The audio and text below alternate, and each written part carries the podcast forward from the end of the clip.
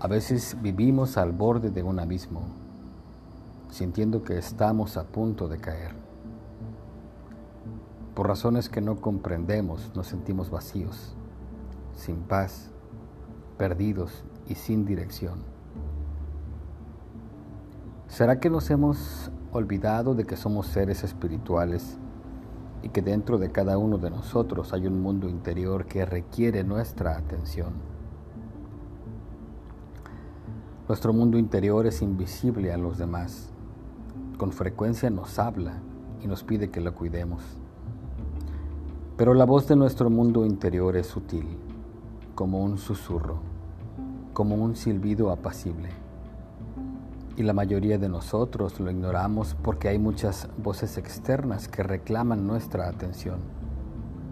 Pero cuando ignoramos la voz de nuestro mundo interior, nos hacemos daño nos secamos por dentro.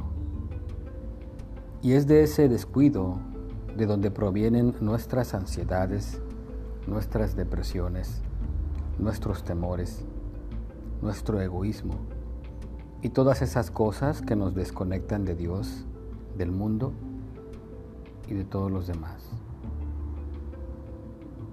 Muchos no saben que ese mundo interior existe.